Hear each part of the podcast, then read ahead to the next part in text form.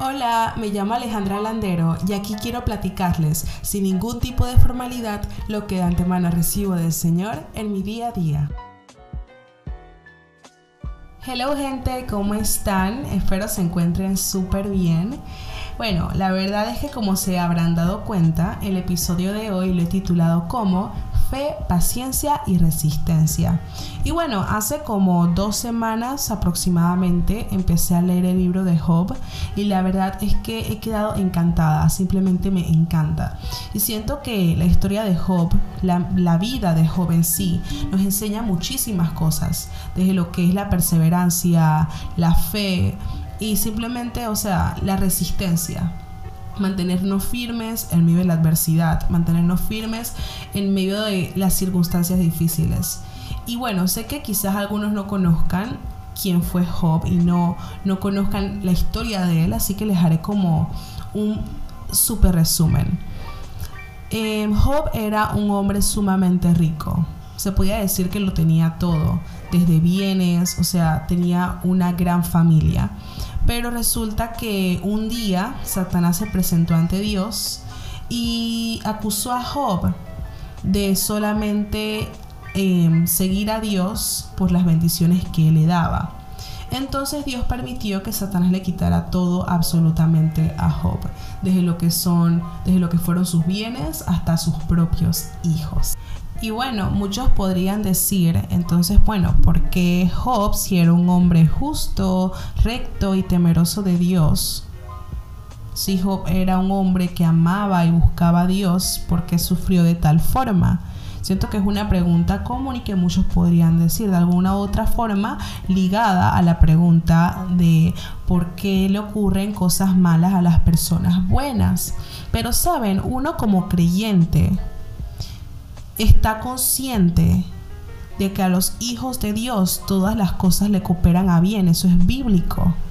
Entonces, eso no significa que una vez tú aceptas a Cristo como tu Señor y Salvador, solamente vendrá prosperidad y felicidad a tu vida. Eso, eso no es cierto. Al contrario, eso significa que hasta los momentos de dificultad o adversidad no serán en vano, sino que cooperarán a bien para nuestras vidas. De hecho, la misma Biblia nos enseña que Dios no nos dejará ser tentados más de lo que podamos soportar. Por lo tanto, si Dios permitió que Job pasara por todo lo que pasó, es porque Él sabía que Job tenía el carácter suficiente como para poder enfrentar todo lo que tuvo que pasar. Y la verdad es que me encanta el versículo 12 del capítulo 1 de Job, porque dice, muy bien, le contestó el Señor a Satanás, todas sus posesiones están en tus manos, con la condición de que a él no le pongas la mano encima. Dicho esto, Satanás se retiró de la presencia del Señor. Y saben, me encanta este versículo porque me muestra muy claramente que Satanás solamente puede actuar hasta donde Dios le permite. Y la verdad es que leyendo esta historia me di cuenta de lo mucho que aspiro a tener esa fe. Porque actualmente, y lo he dicho antes, actualmente es tan fácil decir, hay que confiar en Dios o tenemos que confiar en Dios en cualquier circunstancia, pero al final cuando llegan los momentos difíciles, ¿cómo actuamos? Actuamos de manera totalmente diferente, es tan fácil leerlo, tan fácil decirlo, pero cómo actuamos cuando llegan los problemas. Y como le dije, leyendo esta historia me di cuenta que quiero llegar a actuar de esa forma cuando esté en tiempos de adversidad. Y la palabra me dice que la senda del justo es como la luz de la aurora que va en aumento hasta que el día es perfecto.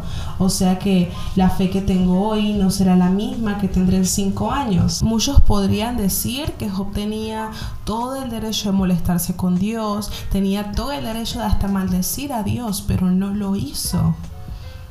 Y si vemos en la palabra cuál fue la reacción de Job, cuál fue su respuesta, Dice el versículo 15 del capítulo 13, aunque Él me mate, en Él esperaré. El versículo 21 del capítulo 1, Jehová dio y Jehová quitó, sea alabado el nombre de Jehová. Y al final es eso, cómo actúo yo en los momentos de dificultad, cómo actúo yo en medio de la tribulación, en medio de las pruebas. Lo que haga o no haga habla mucho de mí. Y saben, quiero leerles Santiago 1 desde el versículo 2 en adelante, porque siento que ilustra mucho lo que les estoy comentando.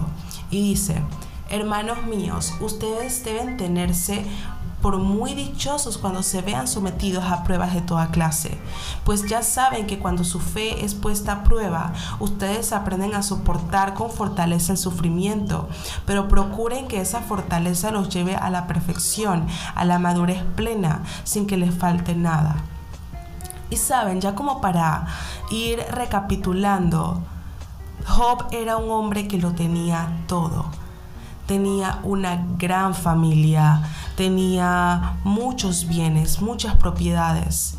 Y cuando uno lee la historia y ve que un día sus mensajeros o digamos que los mensajeros empezaron a llegar, fueron como tres, uno atrás del otro dándole una noticia desgarradora totalmente diferente o que los hijos se le murieron, o que los animales simplemente se quemaron. Y así fue uno atrás del otro en un día. Y me imagino lo desgarrador y lo triste que pudo ser.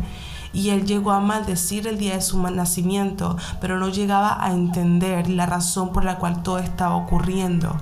Y el hecho de que Dios, si permitió que todo eso a él le pasara, es porque Dios sabía que él tenía el depósito o el carácter suficiente como para poder pasar por todo eso. Y al final, cuando uno termina leyendo la historia, hasta, te, hasta se aguan los ojos porque Dios lo restaura. Y el hecho de que en todo el proceso, o más bien en todo, en todo el sufrimiento de Job, él se mantuvo firme en sus convicciones, que sufrió, sí sufrió, lloró. Y, y debía ser como, o sea, imagino como el por qué estoy sufriendo, no sé por qué, solo sé que un día todo estaba bien y al otro día lo perdí todo. Pero él sufrió, él lloró, pero se mantuvo firme en sus convicciones, como les dije. Y al final dice el capítulo 42 de Job, les leeré tres versículos diferentes, y dice, cuando Job oró por sus amigos, el Señor le restauró su bienestar. Es más, el Señor le dio el doble de lo que antes tenía.